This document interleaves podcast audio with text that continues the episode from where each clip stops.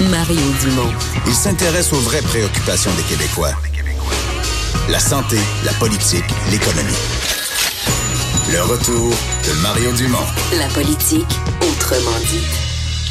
Et on est de retour, euh, Vincent. Dans nos nouvelles, il y a cette, euh, cette plainte d'un citoyen, d'un père de famille de la région de Québec concernant le, le coût du simple service de garde le midi, comme on dit, pour, pour manger son lunch. Là. Il trouve ça pas mal dispendieux, ce que ça coûte comme surveillance pour que son enfant mange son lunch. Oui, c'est une histoire vraiment terre à terre, là, tu sais, Oui. qui touche la vie, la vie de la, vie de tous les jours pour euh, des, des pères et des mères de famille.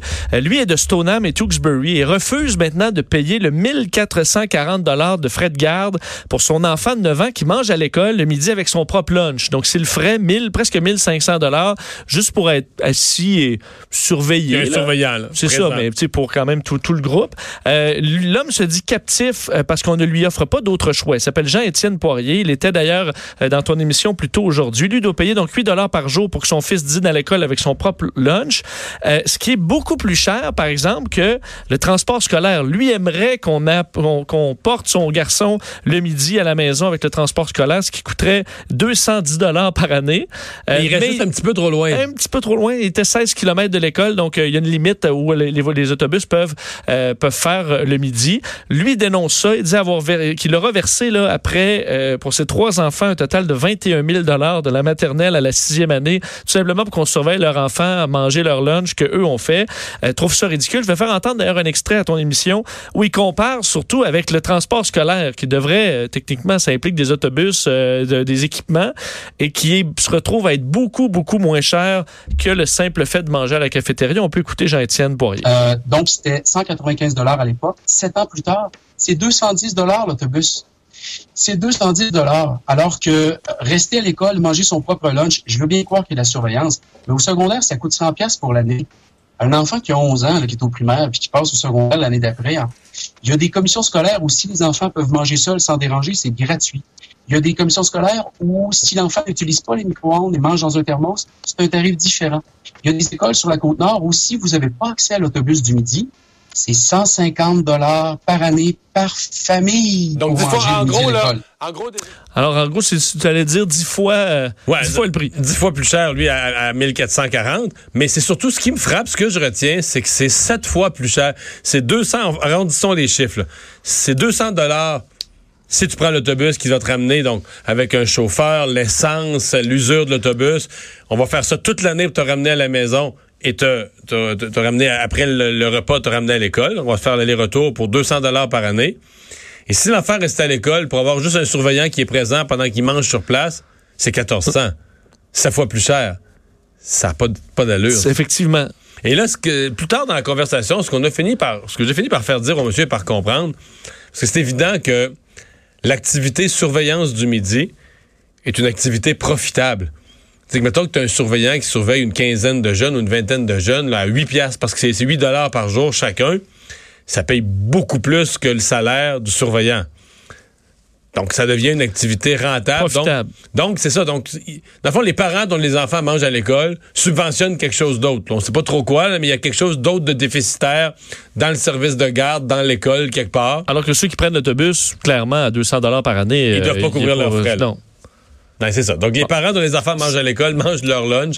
Ben, eux payent un surplus puis subventionnent quelque chose d'autre de déficitaire dans l'école. Il y a eu des réactions politiques euh, à tout ça, euh, entre autres, euh, parce que d'ailleurs, le, le père de famille voulait interpeller le ministre de l'Éducation là-dessus pour, que- pour que ça change. Entre autres, c'est le, le côté, les grandes disparités des frais, dépendamment des services de garde et des commissions scolaires, qu'on voit qui peut varier quand même de plusieurs dollars par jour. Ben, moi, sur ma page Facebook, aujourd'hui, j'ai soulevé cette question-là et j'ai des parents qui m'ont dit que chez eux, des parents outrés aussi, qui m'ont dit que chez eux, c'était encore plus cher. Lui, le monsieur était à 8 par jour.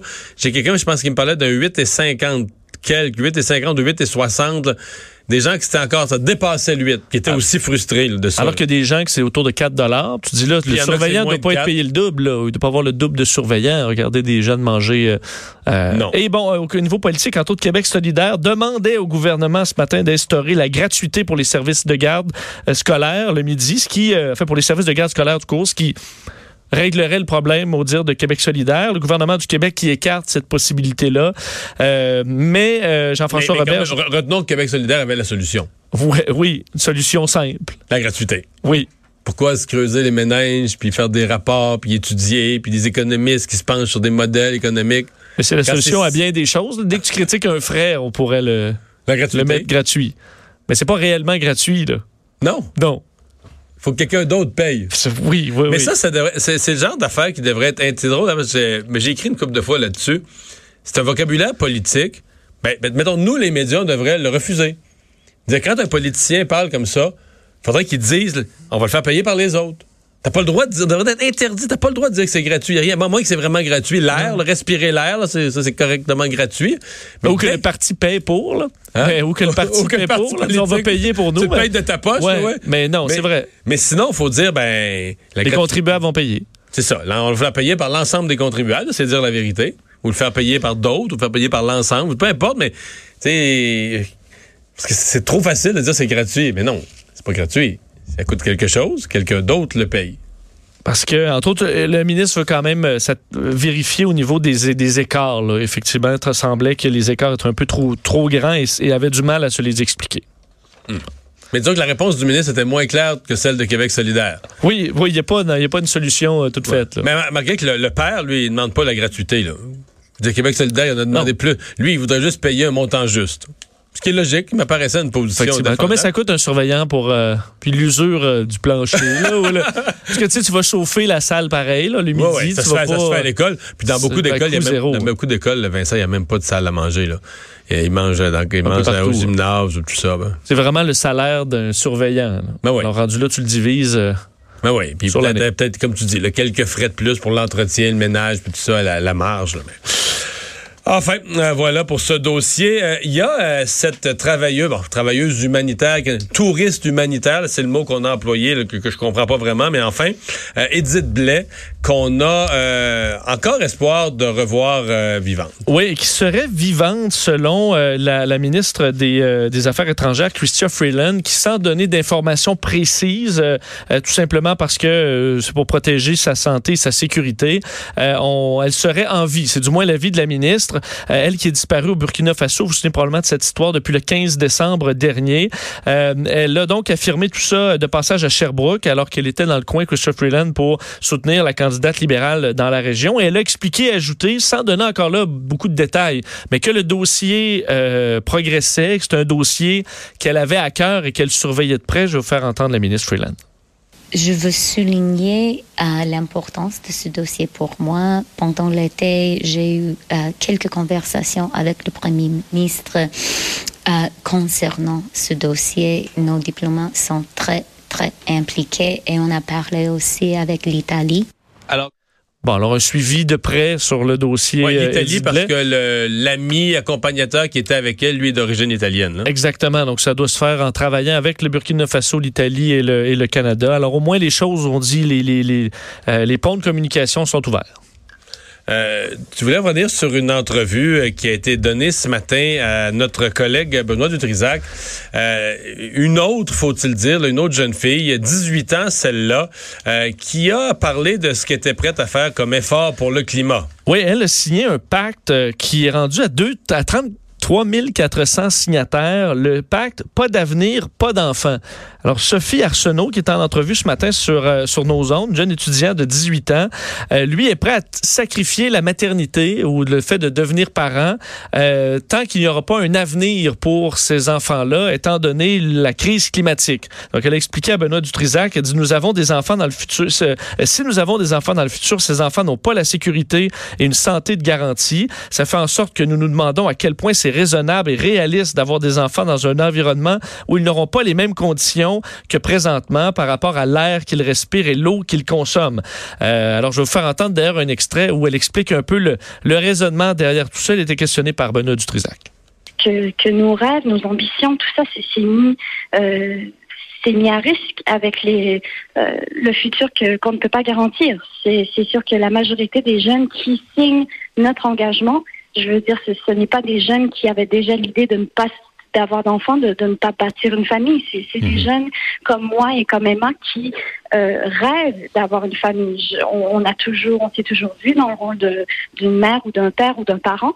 Euh, et maintenant, euh, on, on commence à se demander si euh, ça vaut la peine vraiment de, de risquer la santé de nos futurs enfants de cette manière.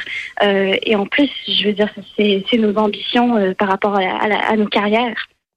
Alors, c'est une citoyenne de London, en Ontario, qui a démarré cette, euh, ce Hmm. pacte qui, est, qui a Mais- une popularité grandissante. Mais tu sais comment ça me ça me heurte d'ailleurs le, le- le météorologue en chef du Québec s'est moqué de cette position en disant c'est la dernière c'est la pire de toutes les choses qu'on peut faire lui qui est, qui est sûrement pas un climato-sceptique c'est le c'est le patron mondial de la mesure des, des- des- du réchauffement climatique et qui a dit ben non pas avoir d'enfants ça, ça, ça c'est pas sérieux ça tient pas la route mais j'ai quand même des amis qui m'ont réconcilié pas avec cette idée là mais avec l'idée que qui parle dans le vide. Je dire que ce qu'on vient d'entendre, c'est, un bruit de fond, dans le sens qu'à tout, tu sais qu'à toutes les époques, euh, euh, dans les années 70, il y avait des mouvements, des, des filles qui disaient qu'on peut avoir d'enfants parce que la guerre nucléaire, euh, à d'autres époques, euh, la deuxième.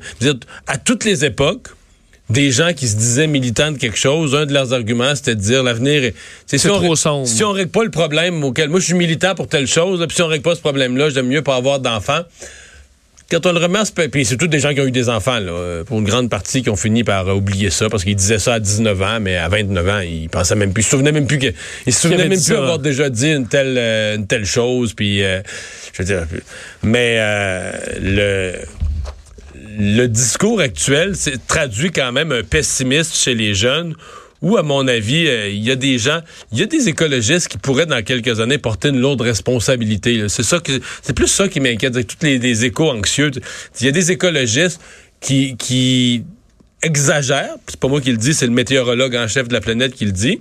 Eux exagèrent en se disant, mais faut faire peur au monde pour qu'ils changent les comportements. Faut faire peur au monde pour faire bouger les gouvernements. Faut en mettre, faut en mettre plus pour faire bouger les choses puis qui se rendent pas compte, ouais, mais là, je veux dire, il y a des jeunes de, des jeunes de 15 ans, d'autres qui peuvent pas remettre les choses en perspective, ils reçoivent ça, ils reçoivent ça comme, ben, c'est fini. T'auras pas d'avenir, c'est la fin du monde, là. Ça T'as des jeunes qui se demandent si ça vaut la peine de compléter leur diplôme, parce que pourquoi étudier si de toute façon t'auras pas de métier, tu travailleras pas, parce que... tu- On va être sous l'eau. Non, mais euh, parce qu'entre autres, euh, Benoît Dutrisac lui a demandé, euh, Sophie Arsenault, c'est. Je peux peut-être euh, pas nécessairement de passer l'extrait qui est un peu long, mais lui demande, elle, euh, concrètement, sa génération font quoi là, pour, euh, pour l'environnement? Et ça, c'est un petit peu plus dur euh, de répondre, parce que. Elle dit, ben, des sacrifices des, concrets, sacrifices. Puis qu'elle dit, ben, on fait ça. Nous, on est ceux qui mettent le, le dossier, euh, disons, plus public ou, Ouais. disons, à l'avant-plan. Elle dit, ben, tu sais, on prend l'autobus. Ben, moi, aussi, on je fait prenais, moi aussi, je prenais le métro quand attention. Quand j'avais pas d'enfants, puis je vivais dans un appartement pas loin du métro, puis j'allais à l'université, j'avais pas d'auto, j'allais en, en métro. Mais ça, la liste des, mettons, des sacrifices, ben, elle explique un peu que c'est, dans la, c'est les générations passées qui ont bâti le système, puis là, on est, on est là-dedans, un peu dans la continuité. Mais je veux dire, moi, je suis dans la continuité de ce que les X et les, euh, les boomers ont fait, puis dans ce cas-là, on, la vague est lancée, puis En gros, c'est plus facile de mettre le dossier à l'avant-scène que de parler de ses propres sacrifices. Ouais, parce qu'on disait, disait les pétrolières, entre autres, mais les pétrolières. font rien. euh, les pétrolières, ils nous Ils fournissent le le pétrole qu'on consomme. consomme. On est en file, là. Ils baissent de 10 cents, on est en file pour euh, remplir nos réservoirs, là. Incluant bien des jeunes, là. Si plus personne n'achète de pétrole, là, les pétrolières, le lendemain, ils vont capoter, ils vont se convertir, ils vont se mettre à faire des éoliennes, à faire d'autres choses. là. Oui. Tu comprends? Ils, Oui. ils feront- Je comprends qu'il y a une intervention. Les, les gouvernements peuvent faire des changements euh, plus, euh, plus imposants que chaque personne individuellement, mais c'est faux de dire, ben non, ça c'est pas l'individuel, c'est pas lui qui change les, les choses, c'est vraiment les grandes entreprises et le, et le gouvernement. Alors, euh, ben, sachez-le, c'est un pacte qui est en, qui, euh, qui fait jaser beaucoup ces jours-ci. Et on est toujours en attente de Trump. hein. On savait, je me doutais bien qu'elle allait être en retard, euh, Parce que c'est quand même classique pour euh, Trump qui aime ça laisser quand même les journalistes euh, attendre longtemps. Alors, il n'est pas euh, venu encore. Si on l'a, on vous fait entendre un extrait d'ici la fin de l'émission. Et là, on va s'arrêter. On va revenir dans un instant avec un auteur et un- une auteure, je devrais dire, et un avocat qui sont à l'origine du projet, la série Meurtrier sur mesure qui met en lumière et qui met à la télé une des plus grandes euh, sagas d'erreurs judiciaires de l'histoire du Québec.